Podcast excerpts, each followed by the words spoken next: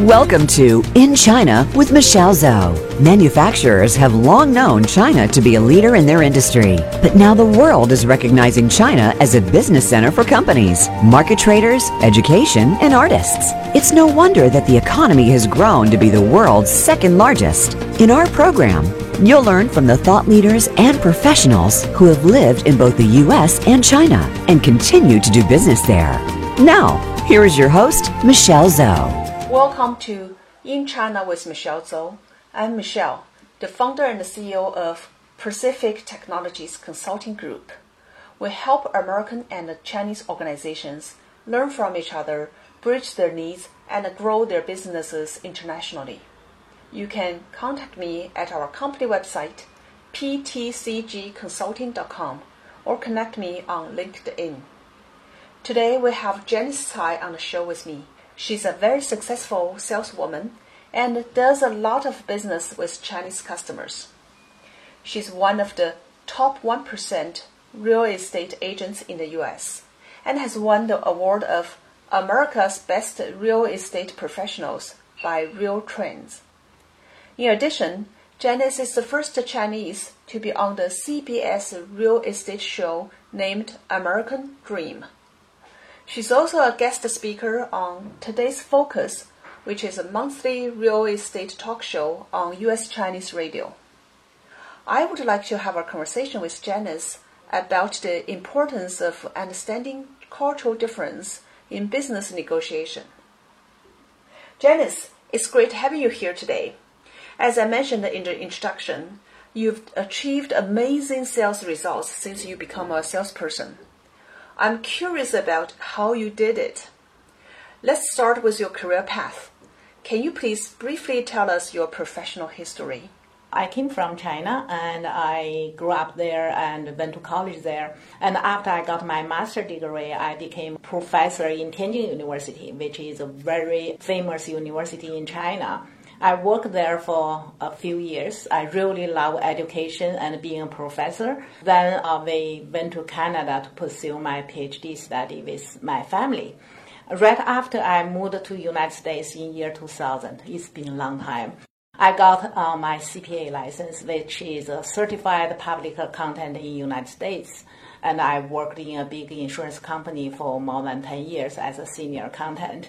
So basically, I'm an educator and also, I should say, a professional uh, in a way. A few years ago, I switched my career from educator to people say sales, become a real estate agent. I'm so glad I did the switch, and since I really enjoy my current job. Well, so you have a very impressive background as a professor in college in a university in China. Then did went for your PhD program and CPA. In people's eyes, that type of a professional person versus uh, then become a salesperson selling houses. So you said you're glad you made a switch, but uh, one common question people will have well, why did you make the switch? What happened behind it? I'm kind of, I should say, social person. I like to work with people. I like talk to people. I also like to share all the information with people. So that's why I enjoy sales more than education.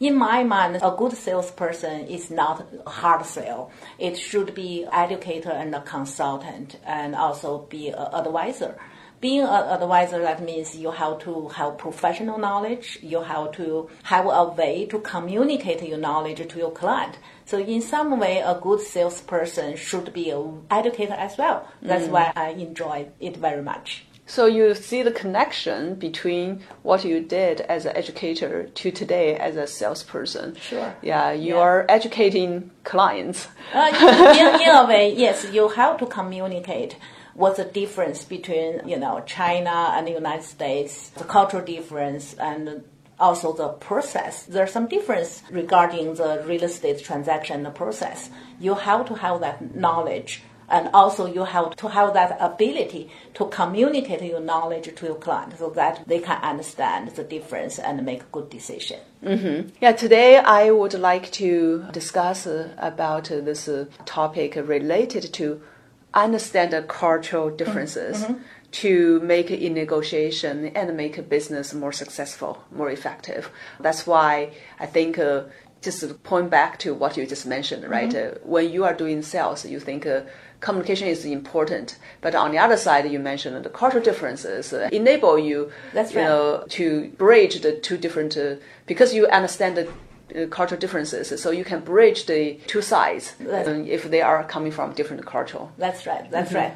When I just came to the United States, I learned the cultural difference in a hard way. So that's why uh, I understand what all Chinese people are thinking and what American people is thinking. It's not necessarily which one is good. It's just the difference based on the culture, based on the place you grew up. And people like negotiation more from Asian country, and it does not necessarily mean they negotiate with you. They don't want to do business with you. That mm-hmm. means it's just a different communication and different negotiation. Yeah, that's how business is done in China. That's right. That's right. If something you ask like a hundred dollars, they would start like thirty dollars or fifty dollars.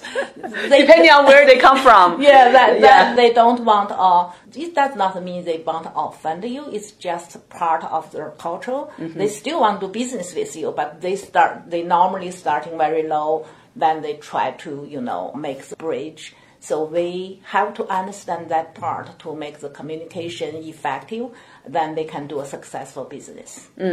Okay, now let's uh, use your business as an example to understand, uh, to help our audience understand the cultural differences and how you can leverage uh, or use your understanding of the differences to help business happen, to help a negotiation really go smoothly. I know you, as I introduced you, you are really successful in selling real estate, right, in houses. And um, let's just zoom back a little bit, looking at the industry, and from your experience uh, in doing in this industry, what are some trends you have seen, and uh, how do you plug into that trend? Actually, I'm so lucky because when I got into real estate business, it's just, you know, a lot of people from China came to the United States.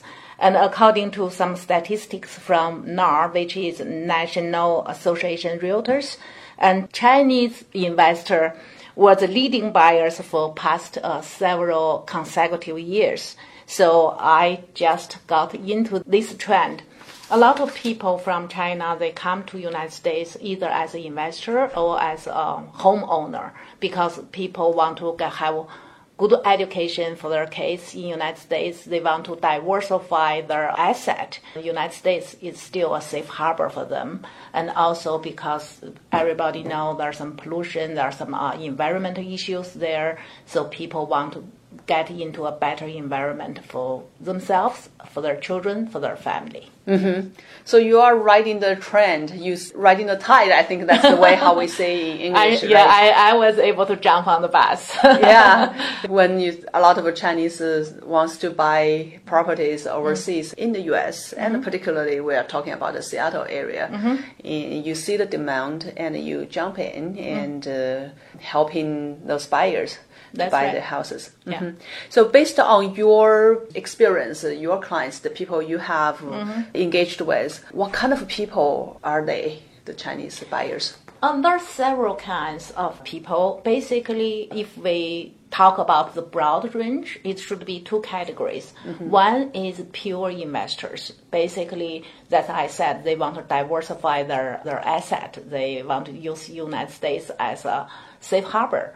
And the number one choice is real estate. And in China, people, there is an old saying says, if you have money, buy real estate. And here they want the same thing. No matter how the market uh, goes, at least you have something there, right? Either a house or commercial property. Mm. So a lot of wealthy people, they would like to divorce their money, so they invest it in United States. And another kind is they have some needs, and basically their kids wants to go to school in United States.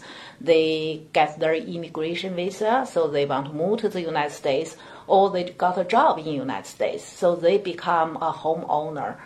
Actually, it's not purely investor. They live in the home, in the house, so they have to buy some kind of real estate. So two big categories. And based on these, uh, you know, different needs, and uh, based on your experience of engage with them, what kind of uh, characteristics uh, you can use or you can describe uh, to help us understand uh, these people, maybe compared to Americans, right? How different they are when they are looking at houses. For people who has the really hard needs, let's say they have to buy a house here because they, they, do are have a job, they have kids have to go to school.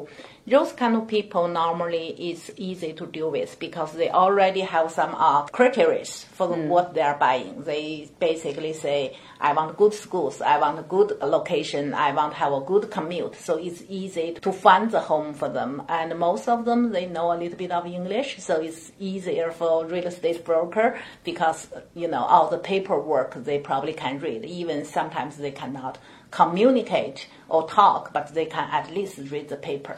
But for some people, uh, they don't understand English. It's kind of uh, critical to find a great agent because you don't know what you are signing, you don't know what you are reading, right? So being a real estate agent and you have to use your professional knowledge and also keep the integrity to explain, you know, what's the process, what they are signing. So relationship is very important. You have to build the trust first, so they would comfortable to sign the paper when you talk about about the terms with them. So it's kind of different. And for people who don't understand English but they want to invest in United States, uh, being a real estate broker, you have to be very patient and explain the difference and explain the terms and to make it happen. So you mentioned something really important here. You said a relationship, right? Working with the Chinese, uh, they want to build a relationship 1st When they trust somebody, then business will come. Yeah. How did you find those clients? Especially the ones that uh, you know don't know what they're looking for. yeah, so um, for me, it's kind of lucky. My business is purely based on referral, it's word of mouth. So that means I have to do a very good job for clients so they can refer me more clients. So that's basically how I find my client. Uh, that goes back to the point. Relationship is very important. That's that's right. That's right. It's a funny story I can share with one of my clients. We met in a you know carol occasion. So and I gave him my business card. I did not expect he he would call me, but three days later he called me and said, uh, "Can you be our agent to find a house?" So we went out to see the house, and finally we identified one we liked the most. So we started the negotiation and the paperwork. You know Chinese people, that's why I say there's some cultural difference and negotiation difference. And they want to start lowball. Of course, uh, a lot of American people don't like it because of the cultural difference. So we have to explain to the other side, to the seller, and we have no intention to offend you. We are sincere. It's just part of this culture. So did the Chinese side uh, start with like fifty percent? Not that much, but they started very low. Even I was trying to convince them this is not the right way to do business in United States, but sometimes they just insist. Okay. And as an agent, you have to follow your client's thought to accomplish the mission. At the beginning, we did not have that much trust. Even they asked me to write an offer and mm-hmm. write the paper for them. They asked me to translate everything Wow. because they don't know English and how I can translate everything. So I have to. Yeah, that's a lot of yeah. Even the inspection report, they ask me to translate. I said there is no way I can translate. It's not just the translation; it's part of the liability. So I said, if you are not comfortable, let's find a, a third party to do the translation. It's not like translation to oversee the paperwork to make sure you signed truly from your heart is not something you don't want to sign. And now we become friends, and they trust me so much. They even give me their, their credit card and bank card. Sometimes, you know, they buy something, they need to use the card. So it's all about the relationship. At the beginning, we did not have that much trust. That's mm-hmm. why they asked me to translate everything. But now we have a full trust. They would follow my suggestions more than beginning. So relationship is everything in any business, I believe. Mm-hmm. So for that uh, case, you mentioned that they started really low. They you mm-hmm. know cut the price, mm-hmm. and then the American side, uh, you have to explain to them to let them know this is uh, you know they're not trying to offend you. Then mm-hmm. what happened after that? After that, you as an agent, of course, it's harder on my side, right? I have to explain to the other agent and say this is just part of their culture, and they, in order to put this together, at least can you convince your seller to counter us? Mm. Don't just ignore us uh, to counter us. That's the best thing you can do for us. So after a long conversation and uh, convincing, and the agent uh, finally convinced the seller to come to us. So after several rounds of negotiation, I can imagine that you know counter yeah, there another yeah, offer yeah. counter. yeah, so we were able to meet at a point the buyer is willing to accept the seller is willing to sell, so we made a transaction. Okay, great. Yeah. So that transaction finally went through. Yeah, mm-hmm. so it's not like oh that's a special case. A lot of cases like that because of the culture. So as an agent, you have to explain to your client, and also you have to communicate the difference with the other party to make the transaction happen. Mm-hmm. Great. Okay, uh, we will take a quick break, and uh, when we come back, we'll dig more into it. Okay. China is now the second largest economy in the world. There are hundreds of opportunities for worldwide business professionals to start looking in China. From business leaders to manufacturers to artists and students, you need to discover these opportunities to grow your business and your career. Listen every week for In China with Michelle Zhou, Thursdays at 4 p.m. Pacific Time and 7 p.m. Eastern Time on the Voice America Business Channel. For business sake, you need to tune in.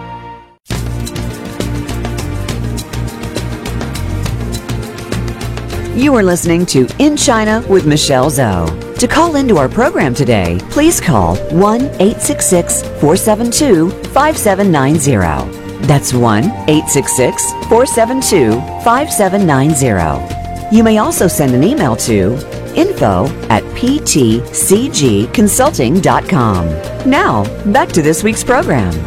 Now we're back. So, Janice, before the break, we talked uh, about the general trend in the market, and we have seen a lot of Chinese uh, coming to the U.S. and especially Seattle area where mm-hmm. we are living, mm-hmm. buying homes. So, I know the current U.S.-China relationship is not uh, great. How's that impact your business? It has some impact, and I mean, from the number you see, the volume for the whole United States for the past 12 months, the foreign investors volume dropped 36% based on some statistics. But uh, among people, that does not mean Chinese people don't want to come to the United States to invest. They still have some confidence on United States economy. They still want to use United States as their safe harbor. Uh, it's just because of right now the situation and also Chinese government have very strict currency policy. It's hard to get money out. But from my conversation with a lot of Chinese investors, they still want to come to the United States to invest. They still have the the funding actually to invest. It's just how they can get the money to the United States because price wise compared to United States, and China, big cities, United States real estate is still cheap. In here, you know, a few million dollars, like eight, seven million dollars, you can buy a beautiful waterfront home. But in China, in the heart of the city, you probably just can buy a small apartment or condo, something like that. So price-wise, it's very competitive here, and people still want to have that capability to come to the United States to have either investment to buy a home for their future use. So, mm-hmm. so if you look at your clients, uh, mm-hmm. the Chinese clients uh, mm-hmm. purchasing homes in the U.S. in mm-hmm. Seattle area, mm-hmm. what kind of a price range they are looking at? Uh, it depends. And for people, if they want to live here, they can buy multi-million dollar homes, and for them, it's not a big deal. And even they invest, they can range from five hundred thousand dollars to a million a million dollar would be a very comfortable uh, price point for investors. People here, I mean, average home price is much less than that. But for Chinese people,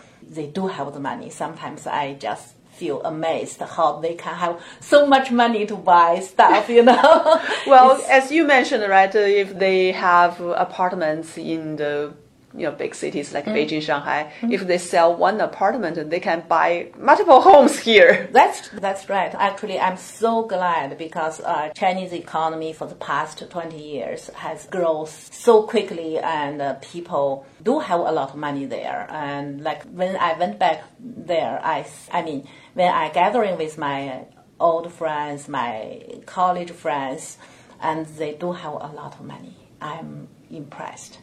Wow. Okay, so sounds like money is not a big problem, uh, and we talked about uh, trust is very important to them. Mm-hmm. Uh, when they build the relationship, then mm-hmm. business can be done mm-hmm. easily and quickly. Mm-hmm. The other thing is even Chinese people have a lot of money there. They want to buy. They just because their habit or mm-hmm. because the way how business is done in China, mm-hmm. they may start with a undercut of the price mm-hmm. to start their offer. Mm-hmm. It may take a long time back and forth counter offers, mm-hmm. a yes. few rounds to get yes. the deal done. Mm-hmm. Okay. Beyond that, what are some other differences or things that you want to point out? There are a lot of difference actually. Even the transaction process is totally different between United States and China. In China, there is no agent, like a listing agent, who represents the seller or a selling agent who represents buyer. There are only one single person in the sales office. You go there and you sign the contract with people. So basically, you deal just with one person. But here, there's some agency relationship between the buyer and the seller. And if you go to open house, that person may represent the seller. They don't represent the buyer. So that part is different. So you have to find a, as a buyer, you have to find one to represent you. So that's a difference. And also when they have offer situation, and sometimes Chinese people like to verbal communication first. They always ask the agent, you know, this price is okay. Can you ask, is this term okay? So they like to do a lot of verbal communication first before they can really put the pencil down. So that's part, it's different than people here. In United States, actually, uh, everything has to be on paper, and uh, mm-hmm. verbal means nothing. And as a real estate agent, especially as a you know agent here, you have to understand what the buyers or the sellers thinking in order to bridge the gap. And also, sometimes they don't know when there is a multiple offer situation, like the one I experienced last night in the house. Even people say the market is cooling down, but if you price the right, you still can have multiple offers. And in that case, people would say, oh, let's put a number try first. Actually, there is no try first in here because it's not like open uh, bidding process. It's not open bidding, so you don't know other people's offer. You have to um, do your very best at the beginning instead of you know try first, test first, or verbal communication first. So as an agent, we have to understand people's thinking and uh, talk it through about the process. Let them know the difference, so that way they can put their best foot forward in order to make that happen.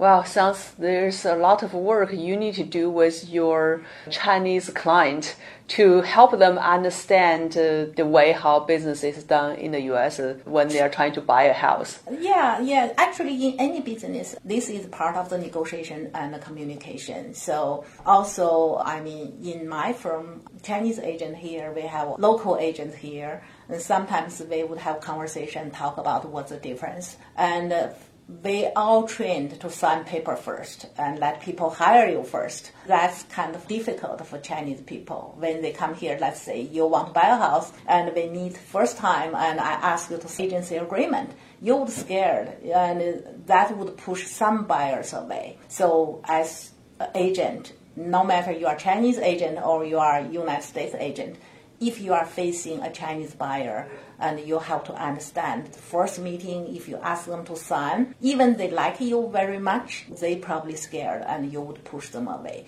so don't push too hard the first meeting that's different too. Then how would they find somebody represent them as the buyer agent? Through different ways, and a lot of people like a referral because they don't know the culture, they don't know the languages in some cases. They would ask other people's opinion and other people's suggestions. So as agent, you be better to do a great job for each client, no matter what the price point, and that way they would refer you to other you know other buyer or other seller. So that's very important. Mm. So they trust the people who referring them to the agent because that person in the middle is their Yes. friend. Yes. Uh-huh. And because that relationship, then they have a more trust to the agent. That's right. That being That- yeah, that- introduced. that's right. When the relationship is there, when the trust is there, a lot of people would uh, really you will be part of their decision team. So they would listen to your suggestions more and more. And sometimes they would say, "Whatever you say, we follow it. Whatever you say it's okay." Then I have to say, "No, it's your decision. My job is just to explain." what the pros and cons and why we need to do what we need to do so that way you will make an informative decision So your current uh, client base uh, are they all Chinese uh, or uh, how does it look like now? Yeah, my client is diverse, but most of them are Chinese. I would say probably 80% are Chinese because of the cultural, the language, and everything. So a lot of Chinese people would like to come to find a, a Chinese agent who can speak, you know, English and Chinese who can understand their culture and American culture. So most of my clients are Chinese, but I do have some other countries client, and they love me too. They thought I can bring some Chinese buyers or Chinese sellers for them, and they would like to have a person who knows both culture, who knows both on like language, to represent them. Wow. Uh, How did you differentiate yourself to other Chinese agent? If you just uh, think about, because uh, there, I know there are quite a many here Um, now. Yeah. More and more Chinese people become a real estate agent because it's really easy to get into. It's not like a CPA license. You have to have a certain credential before you can take the exam. The exam is extremely hard.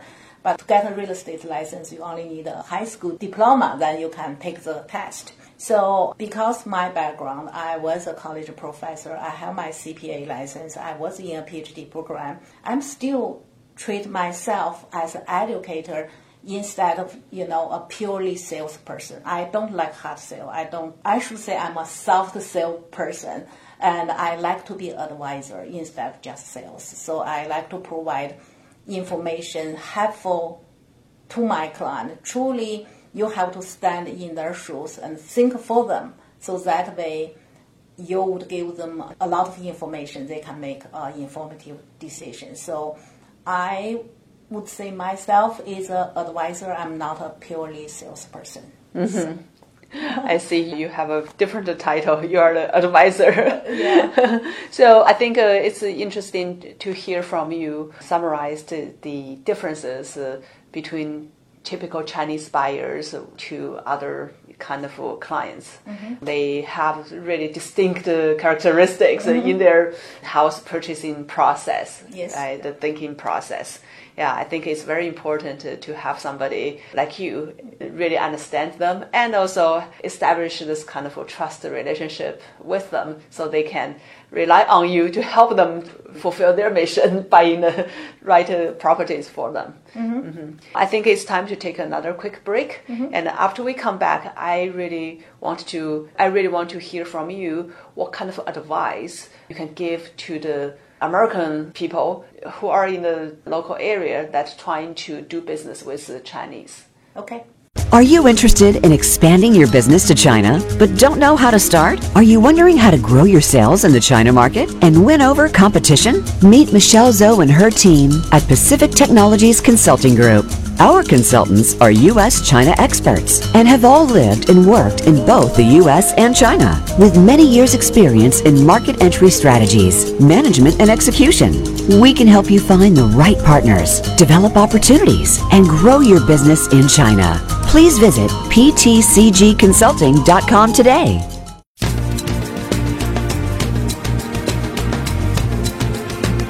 You are listening to In China with Michelle Zhou. To call into our program today, please call 1 866 472 5790. That's 1 866 472 5790. You may also send an email to info at ptcgconsulting.com. Now, back to this week's program. Welcome back. Before we took last break, we talked a lot of uh, the differences between Chinese uh, people and um, American people. What we're talking about, maybe starting from the real estate industry, but uh, I believe it applies to all professional service providers. Yeah, of course. Any business has some common things, right? Relationship, communication is the same for any business. It's not just for real estate. Based on my experience and or should I say, if you want to work with Chinese people and to be successful, and maybe a few things you need to think about it. And the first, think from others' perspective. This is not just for United States and Chinese, right? It's basically every culture, every person. Even you work with your same culture, so same kind of cultural people, you still need to think about uh, from other people's perspective. So for Chinese people, they particularly because in China, when people do business, they become friends first, and they are very friendly to treat you lunch, dinner, to go out, do a lot of activities. So they are expecting you be the friends first, and also sometimes because they, if they are new to United States, they want you to be the local guide or local advisor. That means they ask you a lot of questions besides your professional uh, service. Like a lot of my clients, actually, they ask about schools, they ask about uh, furnitures, they ask uh, about you know cars, they ask about insurance, they ask a lot of things. Anything related to life, they would ask you and expect you help them to get the answer. So you're not just helping them to buy a house. You are kind of become their friend. Uh, they can go to get uh, information when they Yeah, want to come here yeah, and settle down yeah, here. of course. That's why I say uh, a good salesperson should be advisor in your Mm-hmm. field and in other in other service area as well. So I always tell my client, you know, I may have the information for you, I may not. But at least because I know the, the market, I lived in United States for so long, I can point you to the right place for the right information. So that's the first thing I would give uh, our audience as a tip. The second thing is regarding the communication. Because in China, uh, it's like if you work in a company or if you work with a government, and if your boss, they may call you at 9 o'clock. 24, you need 24/7. available 24 by 7. Yes, so they would expect the same thing. They would think in United States people even work harder because that's their impression. That's the media, what media says. Because United States, that's good thing. American people work very hard. So they probably would call you at night, 10 o'clock, 11 o'clock, or Sunday morning, 7 o'clock. And sometimes they expect you give the answer right away or as quick as possible. Think about that. Maybe they have some urgent information they want to get. If you don't answer the phone, if you don't uh, communicate with them, they would go to other person. So I think that's very, very important. And I normally communicate very quickly. So people, they get answer from me in second. So I think that's very important to keep the communication as quick as possible to provide the information they really needed at that time. Uh, it's not easy. Uh, it's not easy. so It's we need to change our perspective of really separate uh, work and life and family, right? Because with the time differences, uh, it's very possible a Chinese client call us at a time that is not our working time. Yes, that's true. That's And true. if we do not answer them, then they will go away. They will look for some other people. That's true. That's true. And if you want to get the business, you have to sacrifice something. That's exactly same here. And also another tips I would say is be patient. And they come here, they may not buy right away because they don't know anything. They don't know where is Clyde Hill, where is Redmond, where is Seattle, where is San Francisco. They don't know anything. So they may come here a few times before they make the purchase. So just be extremely patient and provide the information as much as possible and build the relationship when they have the trust. Even they don't buy, eventually they would refer your friends. Yeah. So you will get the business in some way. So just be patient. Mm-hmm. So do not just look at today if I'm making a deal Yeah. or not. Yeah, it's probably someday down the road business will yeah. come. When they have the trust, when you have the relationship, when you become friends, everything is easy. And the last thing I would say, if you really want to do a successful business with Chinese people, you better to partner with a Chinese agent or have some Chinese speaking people in your team so that way it's much, much easier to communicate, to know the cultural difference, to deal with a lot of things. So to make the communication, negotiation effective, and so that way you will have more business and in a very uh, successful way. That's great summary. I think uh, it applies, as we mentioned, uh, it applies to all kinds of uh, business relationship with uh, Chinese uh, customers, Yeah. not just the real estate. Yeah. Uh, so I think it totally applies uh, in my consulting business. Yeah, that's true. I do think it worth the energy and it worth the, the time and it worth the hard work because they do have money and they do want to come to the United States to invest. So build the relationship, get the business is very important. Great. Thanks so much, Janice, for your time. Oh, thank you for the chat, and uh, I hope uh, the information we talked would be helpful for people, for our audience as well. Um, can you also share your contact information if any of our audience wanted to contact you? Oh, you can contact me uh, via I'm phone or via WeChat, and my phone number is 425 691 6998. That's also my WeChat number. We, as Chinese people, we always use WeChat, right? So you can communicate with me that way. Okay, thanks. And I want to also thank our audience being here with us today. Today we talked about uh, understanding cultural differences to make negotiation and business more effective with Chinese uh, customers. You are listening to In China with Michelle Zhou. I look forward to talking to you again next week.